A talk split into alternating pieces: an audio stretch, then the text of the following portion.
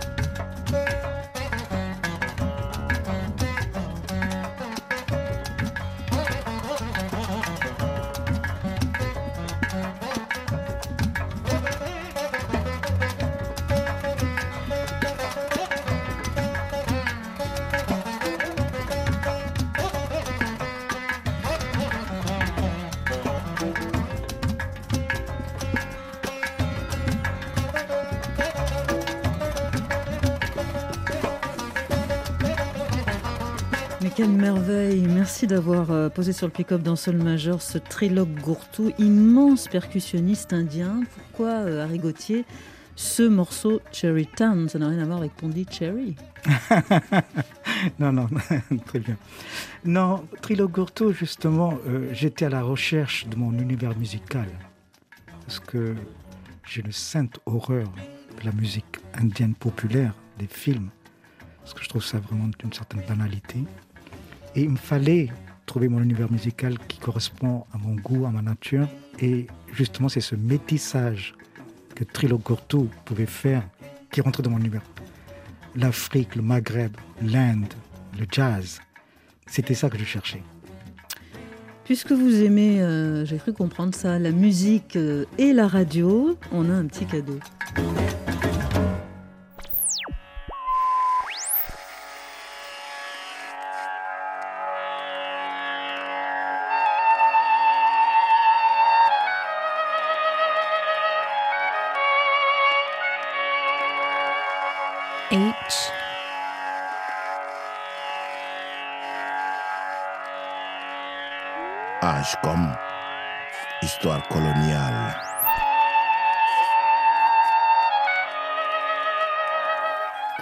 Cette musique Cette musique, c'est le réveil et le sommeil.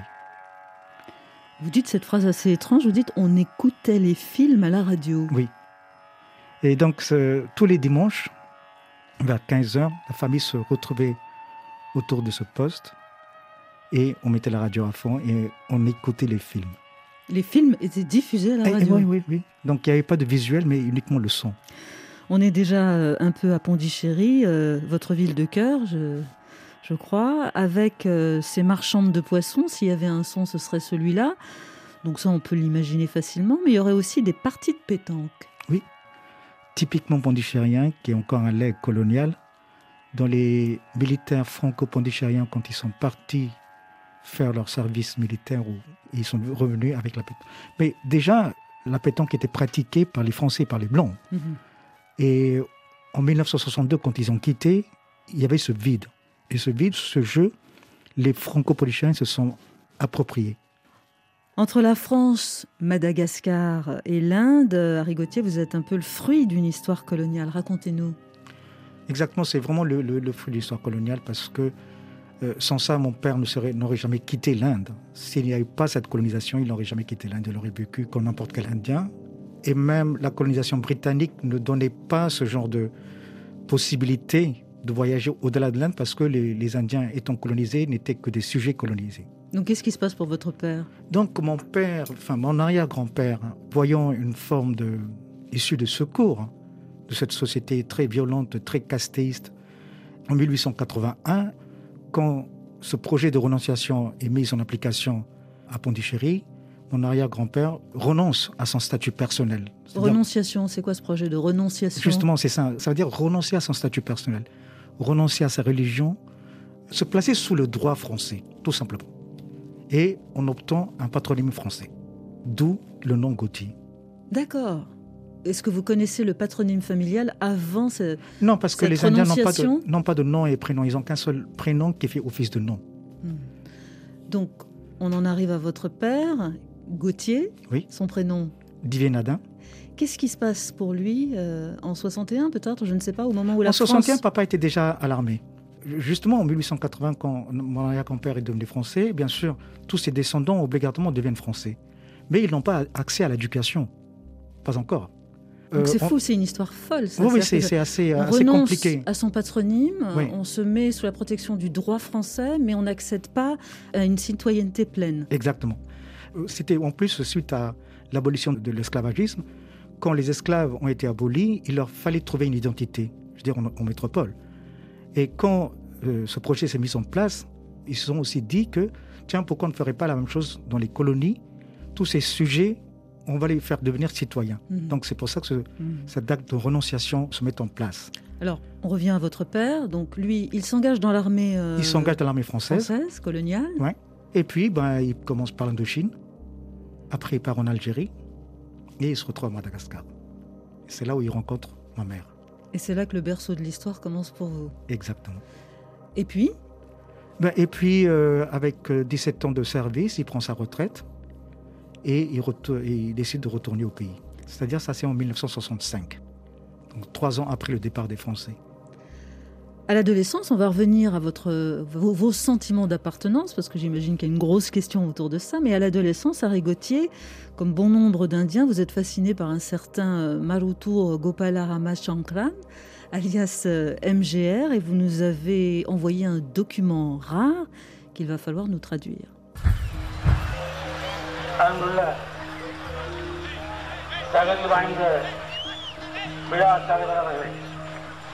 என் அன்பு உடம்பிறப்புகளான கலைஞர் பெருமக்களே மேடையிலே வீட்டிருக்கின்ற தயாரிப்பாளர்களே விநியோகஸ்தர்களே இயக்குநர்களே MJR, oui, c'est une figure euh, très fascinante. C'était un acteur très très populaire, élevé au, au stade divin. Et donc, même ma maman, qui ne comprenait pas le tamoul, est tombée sous le charme d'MJR. Et MJR euh, se lance dans la politique. Plus tard, il, dev- il va devenir ministre en chef de la région de Tamil Nadu. Entre Et donc- 77 et 87. Exactement. Et MJR, je l'ai vu justement très très jeune, je crois que je devais avoir 7 ou 8 ans, quand il était venu à Pondichéry pendant sa campagne électorale. Et ce qu'on vient d'entendre, cette archive-là, il s'exprime en tant qu'artiste ou en tant qu'homme politique? Non, déjà en tant qu'homme politique. Est-ce et- qu'on peut dire qu'il incarne le peuple tamoul? C'est ça son projet politique finalement Oui, et la politique tamoul est assez intéressante parce que c'est une forme de populisme, mais qui est très liée à une forme de chauvinisme linguistique. Parce que la langue est devenue un outil de propagande, un outil politique pour rallier le peuple tamoul. Il n'y avait rien qui les ralliait. Parce qu'il était tellement divisé par les castes et par une forme de hiérarchie sociale. Donc la seule chose qui les ralliait, c'était la langue. Le tamoul étant votre langue, la langue de votre père, votre langue à vous, euh, du côté de la branche paternelle. Et ça, c'est pour la question qui arrive comme une évidence, dans quel chaudron culturel finalement vous grandissez Entre la culture malgache, la culture indienne, la culture française la culture française et en même temps cette communauté franco-pondichéриenne ont formé une, une forme d'îlot dans cet océan tamoul parce que tous nos voisins parlaient tamoul mais à la maison on parlait français. Quid du malgache? Le malgache un tout petit peu parce que maman étant toute seule, c'était pas évident pour elle de nous apprendre le malgache. euh, ça venait pas naturellement, Puis vous perdez votre mère assez jeune, hein, je crois. très jeune. Ouais. J'avais 4 ans. Comment vous vous définissez, vous, euh, jeune homme, dans ce Pondichéry où vous restez, je crois, jusqu'à l'âge de 17 ans? Oui, euh, je crois que jusqu'à l'âge de 17 ans, je ne me suis jamais posé la question si j'étais français, si j'étais indien. Ce problème identitaire ne viendra que plus tard, quand je quitterai Pondichéry pour venir en métropole. vous, arrivez, Mais- vous dites métropole. Oui. Et donc, euh, C'est comme ça que vous le viviez. Oui, mais en même temps, c'est un, un vocabulaire très entier, hein, ultramarin, on veut dire. Mais ça dit quelque chose, hein que Oui, ça vous- dit quelque vous- chose. Vous pourriez dire dans la France hexagonale aujourd'hui. Oui, ouais. Absolument. Votre première déconvenue, peut-être identitaire, justement, Harry Gauthier, effectivement, vous allez la vivre euh, donc en France, où vous débarquez en 83 pour faire de la danse. Je voulais devenir danseur.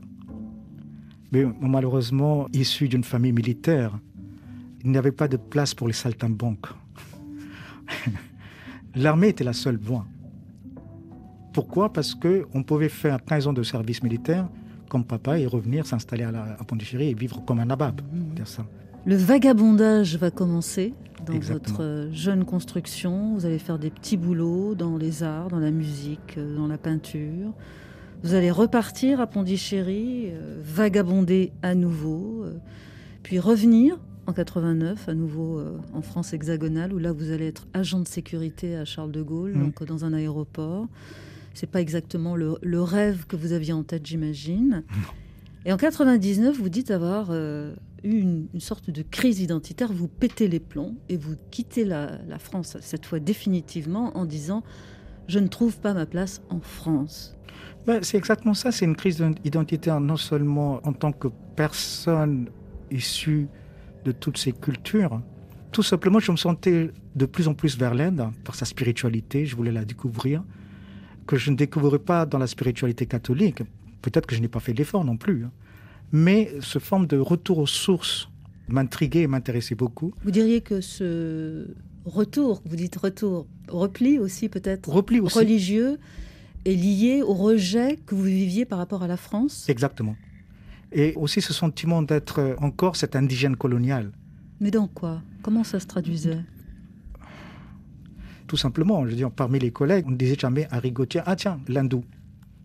On se sent déjà ne pas appartenir à cette société parce qu'on on vous appelle non pas par votre nom. Mais ce n'est pas suffisant pour claquer la porte Non, c'est pas suffisant, mais c'est- juste des petites choses comme ça, de, de- de- Des indicateurs. des indicateurs. Et en même temps, c'est aussi l'ignorance de l'Inde. Je voulais connaître ce pays. Je ne le connaissais pas, l'Inde, je ne la connais pas. Vous diriez que Pondichéry, c'est pas l'Inde. Oui, mais bon, Ah, oui, non, mais je ne. Pondichéry, c'est c'est quatre boulevards et euh, une dizaine de rues, c'est tout. hein. Mhm. Quand j'étais en France, on parlait de l'Inde, on parlait de Gandhi, on parlait de Nehru, on parlait d'Ambedkar. Et donc, on parlait d'une civilisation millénaire. Il fallait que j'aille à la recherche de cette civilisation. Je voulais me rapprocher de l'hindouisme. C'est pas que je me sentais proche de l'hindouisme. Bien sûr, tous ces dieux exotiques avec 36 000 bras, euh, 46 000 têtes, c'est toujours intriguant et on veut savoir le, secret qui est derrière. Plus que la spiritualité aussi, il y avait le mysticisme qui m'intéressait. Donc, c'était un tout. C'est une crise identitaire, mystico-spirituelle, religieuse. C'est un mélange de tout. En fin de compte, c'est une quête personnelle. Mais je ne savais pas que c'était une quête personnelle. Alors le destin va vous aider d'une certaine manière, il va intervenir puisque vous vous retrouvez euh, au bout de vos pérégrinations en Scandinavie, en Norvège. Par quelle intervention divine alors Ben, j'ai rencontré mon épouse qui était venue faire ses études. Et euh, j'avais monté ce projet éducatif où des étudiants norvégiens venaient étudier la socio-anthropologie et l'histoire des religions pour un semestre. Et donc, euh, cette jeune fille est venue. Et au bout de quatre ans, j'ai décidé de partir en Norvège. Vous vous dites pourquoi pas Pourquoi pas Oslo? Pourquoi pas Oslo? Ça marche pas à Paris, ça marche pas Je ne à voulais Pondichéry surtout pas revenir en, France. Je ne Ouais. voulais surtout pas revenir en France. N'importe où ailleurs, mais pas en France.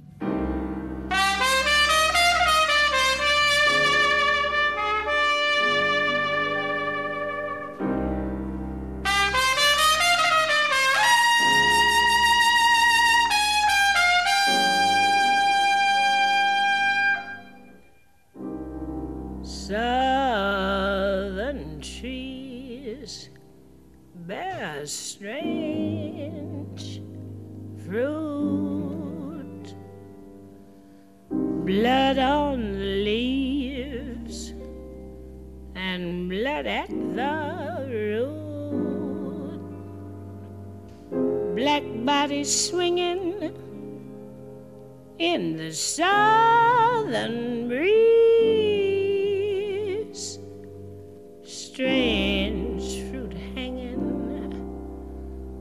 The poplar trees.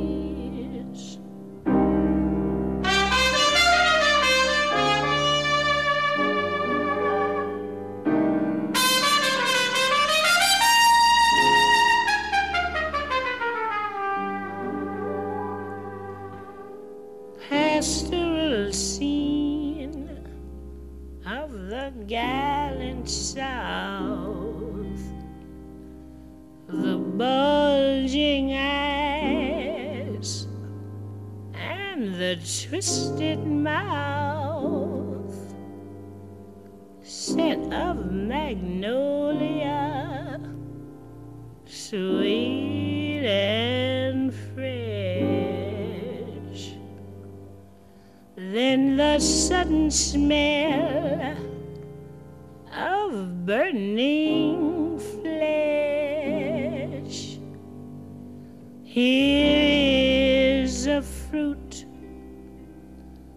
for the crows to pluck, for the rain to gather for the wind to suck, for the sun to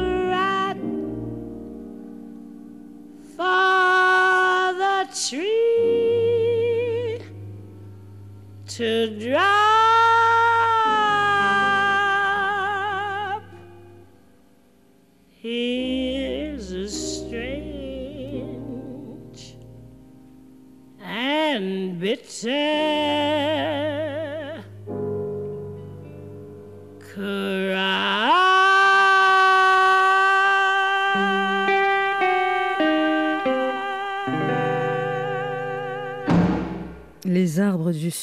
Portent un fruit étrange, du sang sur leurs feuilles et du sang sur leurs racines, des corps noirs qui se balancent dans la brise du sud.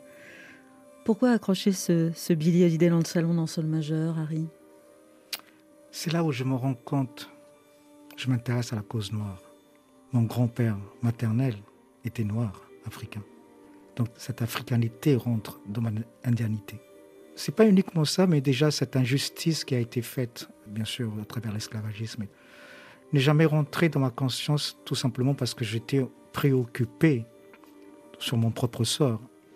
Et quand je l'avais trouvé, l'horizon s'est ouvert où je commence à prendre conscience de toutes ces injustices dans le monde.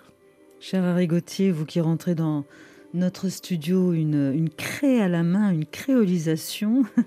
Je rappelle, vous êtes francophone, né d'un d'un père franco-tamoul et d'une mère malgache.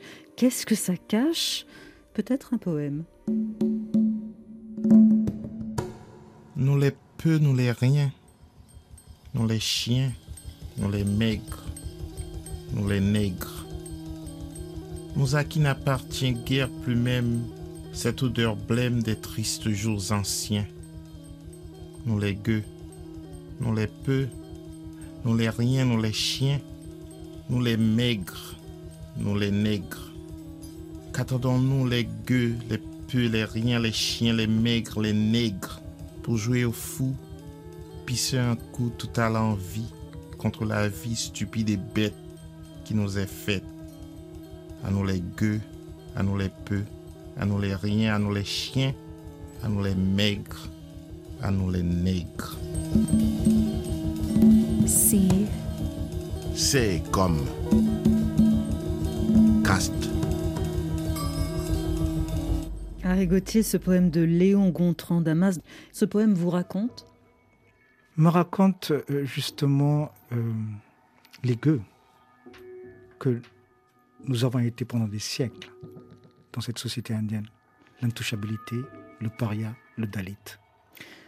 Vous auriez pu finir un peu comme ce fruit étrange que chantait euh, Billy Holiday. C'est quelque chose de très lourd, hein, cette question de l'intouchabilité, dont vous portez euh, toujours le, le fardeau, pour qu'on se rende compte de l'extérieur quelle incidence cette intouchabilité a eu sur votre parcours à vous?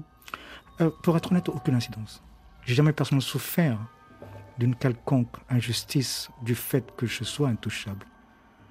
Mais ma sensibilité envers les autres, Mhm. Votre fraternité. voilà, exactement. Et comment vous expliquez que vous n'avez pas été touché alors? Ben, le fait que justement je sois français, mais aussi financièrement, on était quand même en haut de l'échelle sociale. Donc, quelque part, l'intouchabilité disparaît quand on a un peu d'argent. On n'est pas forcément accepté, mais on est toléré, on va dire. Et donc vous, ce qui vous importait, c'est de sortir de cette entre guillemets communauté française pour vous faire enfin adopter euh, par le grand bain indien, d'où votre désir d'être indianiste. Absolument. Et Absolument. alors, qu'est-ce qui se passe là? Ben, là aussi, je me rends compte que euh, ma recherche a buté contre un mur, parce que même tous ces ouvrages qui parlent de l'Inde, écrits par les Français, parce que je ne lisais qu'en français, bien sûr, étaient encore une vision très exotique. Donc vous étiez piégé à nouveau. Exactement. Comme disait Edward Saïd a fait l'orientalisme, l'orientalisme s'était fait dans le but de créer l'autre. Et ici, c'est la même chose. Tous les indologistes ou les indianistes faisaient la même chose que ce que dénonçait Edward Saïd. Donc vous claquez cette porte, mais vous l'aviez quand même ouverte. Donc vous, vous allez tester une autre porte. Mhm. Ce rejet fait que vous vous trouvez une autre place, cette fois-ci dans l'écriture. Et euh, là, vous inventez euh, un concept, celui de négro-dalitalité. Oui. C'est un néologisme qui est fait de quoi alors? Ben, qui est fait de nègre du dalit. Et donc ce concept poétique que je, je me suis euh, inspiré de, de Glisson, c'est revendiquer justement ce côté nègre et ce côté dalit qui faisait honte pendant des siècles. Et là, je le revendique de façon très très forte à travers la poésie. Eh ben, on va secouer notre petit dictionnaire Larousse, que, que j'espère on va choquer un peu, avec euh, un de vos poèmes qui fait partie de ce cycle Négro-Dalitalité, bientôt publié chez Il Ptoléméo. Et donc, c'est mon poème Allegro pareil. Dandanake. Danaka Dandanaka. Danaka Qui joue mon molom Dandanaka. Danaka Qui annonce à ma place? Poussez-vous, éloignez-vous, écartez-vous. Il arrive là, le paria, l'intouchable, l'orcaste. Son ombre est une souillure et son âme abjecte. Même l'air se polit sur son passage. Mon cœur meurtri se déchire comme une peau trop tendue. Jadis, je chantais les héros sur les champs de bataille. Je réveillais les dieux dans leur sommeil. Je célébrais l'amour dans les mariages. Je louais le nouveau-né. Hélas, me voilà condamné à accompagner la mort et à faire danser les cadavres. Paréen, maudit, gueux, exclu. Ces mots sont devenus les cendres de cette société qui a brûlé mon âme. Par rien je suis né, mais par rien je ne mourrai. Mon molom s'insurge dans l'archipel des fragments et fait résonner l'allègre pareil sur le ténèbre créole. Dan Dan.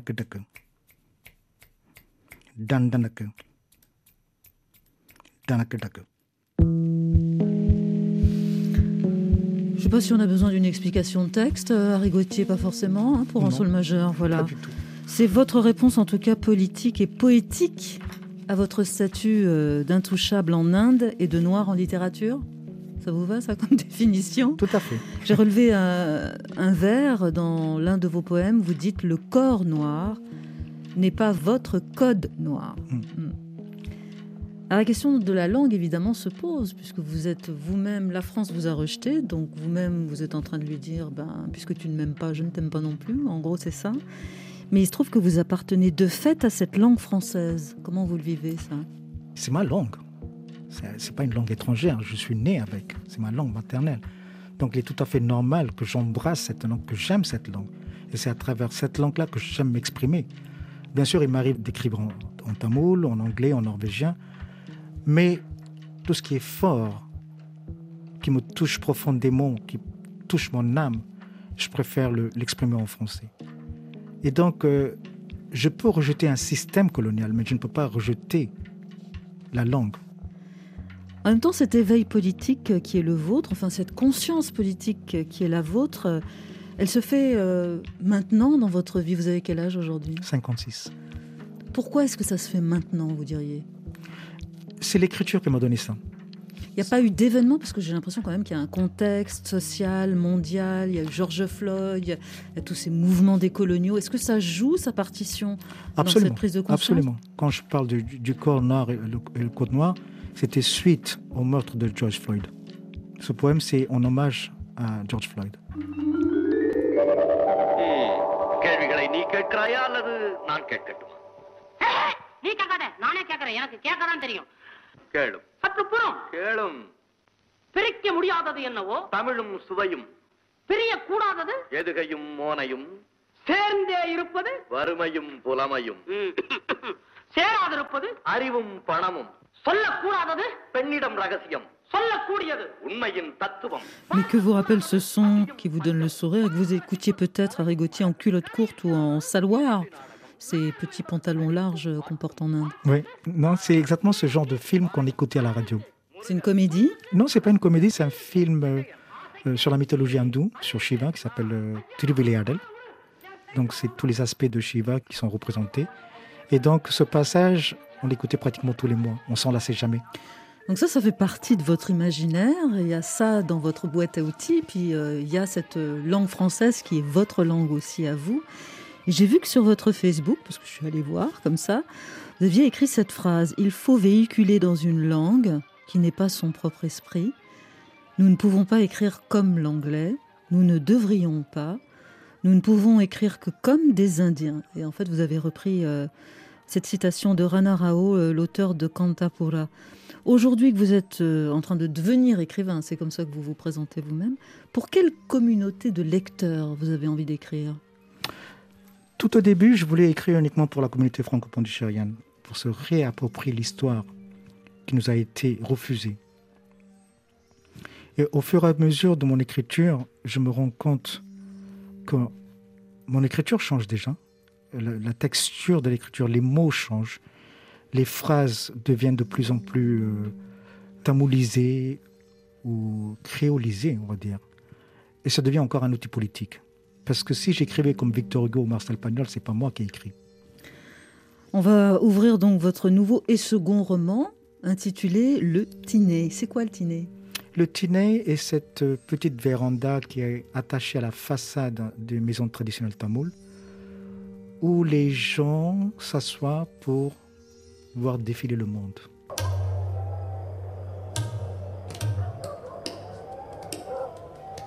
Lorsque Velangani vit trois boursiers visages se diriger vers le robinet avec sa tête d'où dégoulinait la sauce de poisson, elle laissa tomber sa cruche qui se cassa en mille morceaux.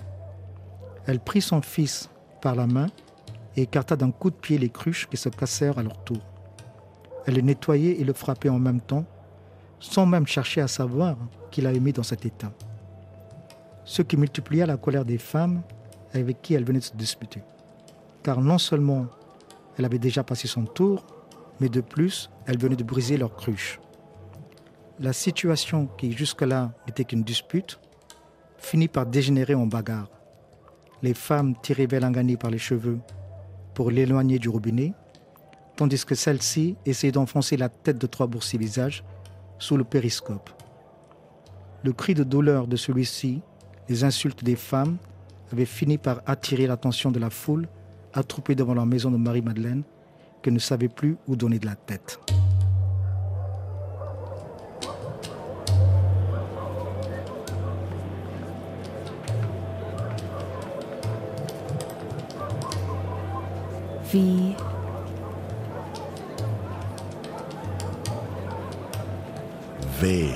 Comme village gaulois. Car vous l'écrivez dans votre roman Le Tinei, page 28, hein, en toutes lettres, la vie à Kurusukupam, donc qui est euh, un quartier de Pondichéry, ressemble au village gaulois d'Astérix et Obélix. Pourquoi ça?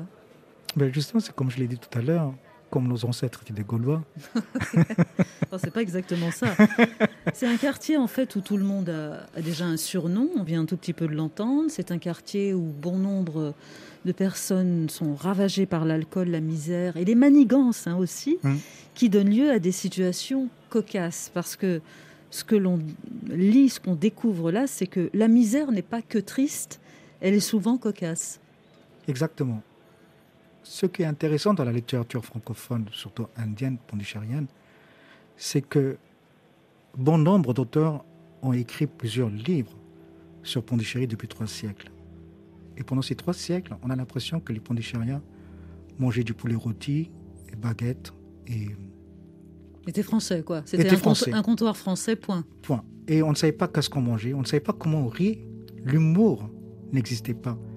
Donc pour moi, il était intéressant que quand j'ai commencé à écrire, de, ne pas tomber dans le roman colonial, comme je l'appelle. Et justement, essayer de parler de la société pondichérienne telle qu'elle est. Et pour écrire ça, pas forcément être pondichérien, mais il faut connaître la société, il faut connaître les gens, comment ils rient, ce qu'est leur humour et qu'est-ce qu'ils mangent. Le seul étranger de Kurusukupam, c'est un certain Amanula, qui est un métis malais indien. Mais sinon, à part lui, euh, la vie se concentre autour d'une maison, celle du narrateur et de son père, Paulin. Paulin qui est un roman à lui tout seul, hein, puisque finalement il est donc intouchable, donc indien, et il est français, puisqu'il s'engage très tôt euh, dans l'armée coloniale française, et aussi pour le mouvement du respect de soi. Il va falloir nous dire ce que c'est que ce mouvement. Mais qu'est-ce que ce cocktail donne à l'arrivée chez ce personnage?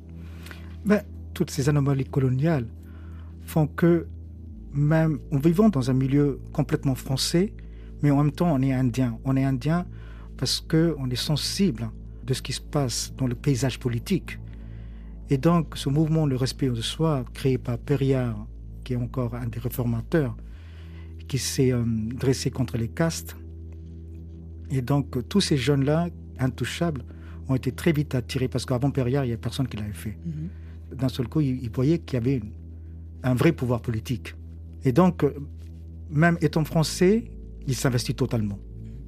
Alors donc ce personnage Paulin, il est à la fois investi euh, dans ce mouvement, et il est français, et il est euh, dans l'armée française.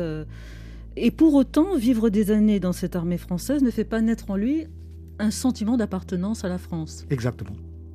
Ça aboutit, euh, en tout cas dans, la tête de votre personnage qui ressemble comme deux gouttes d'eau à un certain paternel, mais ça aboutit à une méfiance vis-à-vis du drapeau et peut-être de tous les, hymnes, enfin, etc. Il y a cette phrase dans votre livre, je considère que le drapeau est une étoffe dangereuse, que l'on utilise d'une part pour envelopper l'intelligence du citoyen, et d'autre part pour couvrir les cadavres des victimes de leur sale guerre. On sait très bien comment les indigènes des troupes coloniales ont été utilisés comme de la, de la char à canon. Mais sans vraiment savoir dans quelle guerre ils sont engagés, contre qui on se bat. Oui, On puis est- en- contre qui justement Souvent contre ses propres frères. Exactement. Mhm. C'est pour ça qu'à un moment donné, il, il dit aussi J'ai tué mes frères algériens, mes frères malgaches, mes frères vietnamiens. Alors, dans ce roman, vous mettez en miroir euh, donc ce personnage euh, pondichérien, haut en couleur, généreux. hein.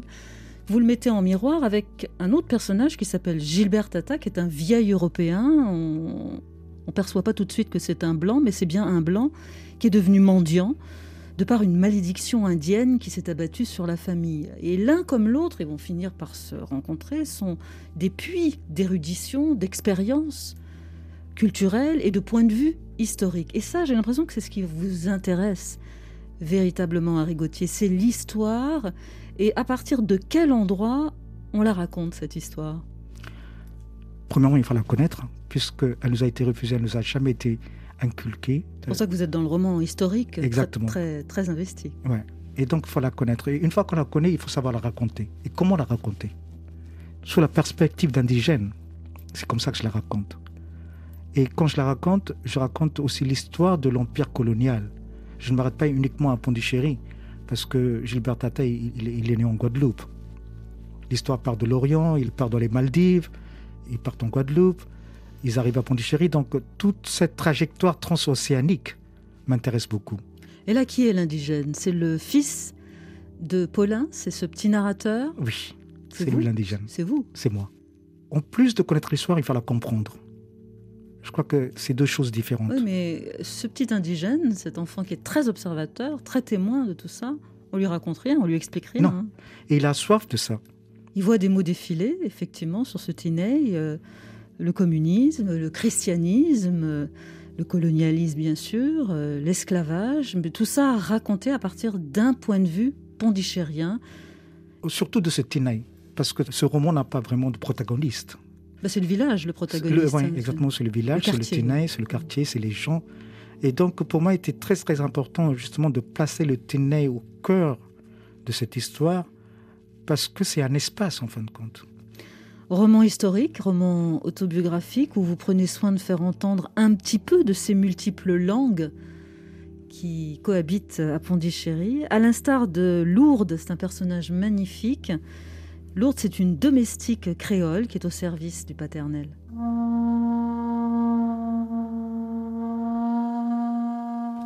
Mon père, qui avait cru l'employer temporairement, se rendit à l'évidence très tôt que Lourdes n'avait pas l'intention de nous quitter.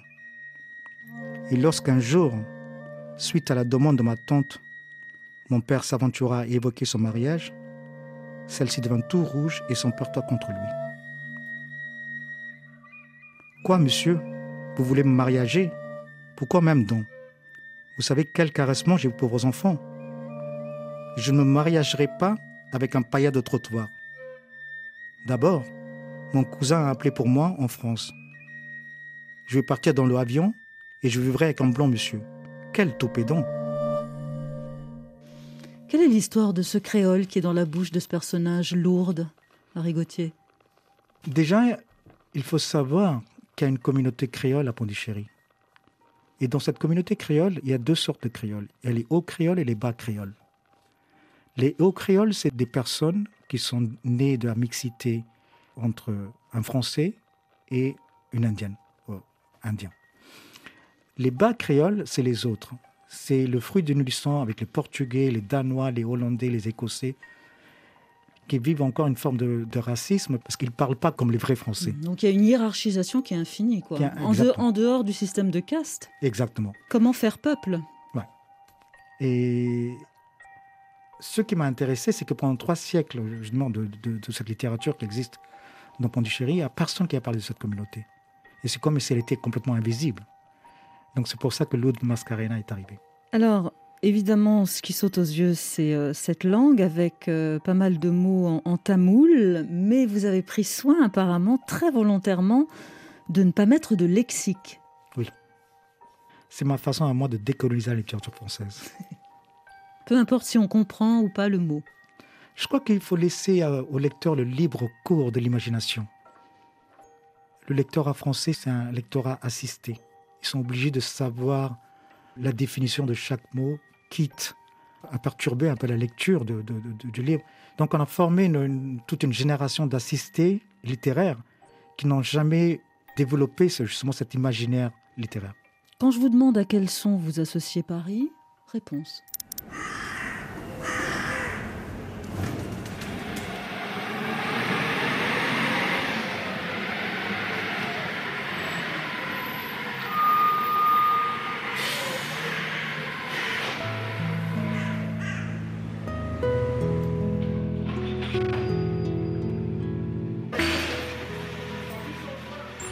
De camion poubelle. Je, je saisis pas bien la métaphore. Ben, camion poubelle, c'est premièrement c'est le bruit des rêves brisés. Et quand on se réveille le matin, on veut une ville propre. Mais qui nettoie ces saletés? C'est les gens qui sont issus de l'immigration. Et donc l'immigration, quand ces gens partent de leur pays, ils ne s'imaginent jamais qu'ils vont à l'autre bout du monde pour aller nettoyer les saletés du monde. Aujourd'hui que vous habitez en, en Scandinavie, vous diriez que vous êtes euh, moins malheureux à Oslo euh, que vous ne le fûtes à Paris? Je ne sais pas si je dis ça, moi malheureux, mais je me sens en paix. Étrangement et bizarrement, c'est la première fois que je me suis senti comme un immigré. Parce que j'étais je suis un immigrant en Norvège, Oui, Je et là, suis- et là, il y a quelque chose de, de juste. de juste. Parce que là, au moins, je suis, je sais que je suis un immigré. Mais quand on est immigré dans son propre pays, c'est là où ça fait mal. Est-ce que dans votre nouvelle vie de Norvégien d'adoption, vous parlez la langue hein, en Oui. plus ouais. Ouais.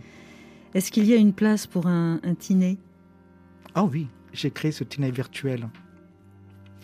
Parce que je ne peux pas créer un, un vrai Tinet. Mhm. Et ce Tinet virtuel, j'en fais vraiment un, un Tinet physique, dans la mesure où j'invite tous les intellectuels, les artistes du monde à venir s'exprimer sur ce nouveau concept que j'appelle le Tinet créole. C'est quoi le tiné créole? Le Tinet créole, c'est le Tinet de, de glissant, la pensée glissante. Je t'appelle ça glissante. Justement, c'est le tout monde. Donc, qu'est-ce qu'il faut faire? Parce que vous dites euh, j'invite virtuellement, mais euh, ça consiste en quoi? Ben, ça consiste parce que justement pendant la pandémie et comme on ne pouvait pas se voir, il m'est venu une idée où ce- le vrai Tiney, normalement qui est un, un endroit, un, un- un espace de palabres, et comme on était dans la mode Zoom, je me suis dit tiens, pourquoi je ne prendrais pas le concept de Tiney et le zoomer Mhm. Je comprends mieux. Est-ce que pour refermer cet en sol majeur, euh, on offrirait une place à cette langue tamoule que vous chérissez, d'après ce que j'ai compris à Rigotier, avec un poème de Balati, qui est un poète que vous aimez aussi. Qu'est-ce que dit ce poème qu'on va écouter en tamoul Ben, Ce poème, justement, il dit que à quoi sert de faire un vinay Un vinay, c'est un instrument de musique qui est joué dans la musique classique. À quoi de faire un beau vinay si c'est pour le jeter à la poubelle Et donc, c'est une métaphore pour dire que à quoi ça sert que tu m'aies fait, moi, si c'est pour me jeter à la poubelle நல்லதோர் வீணை செய்தே அதை நலங்கெட புழுதில் எரிவதுண்டோ சொல்லடி சிவசக்தி என்னை சுடர்மிகும் அடிவுடன் படைத்து விட்டாய் வல்லமை தாராயோ இந்த மாநிலம் பயனுடன் வாழ்வதற்கே. சொல்லடி சிவசக்தி நில சுமையுடன் வாழ்ந்திட புரிகுவையும்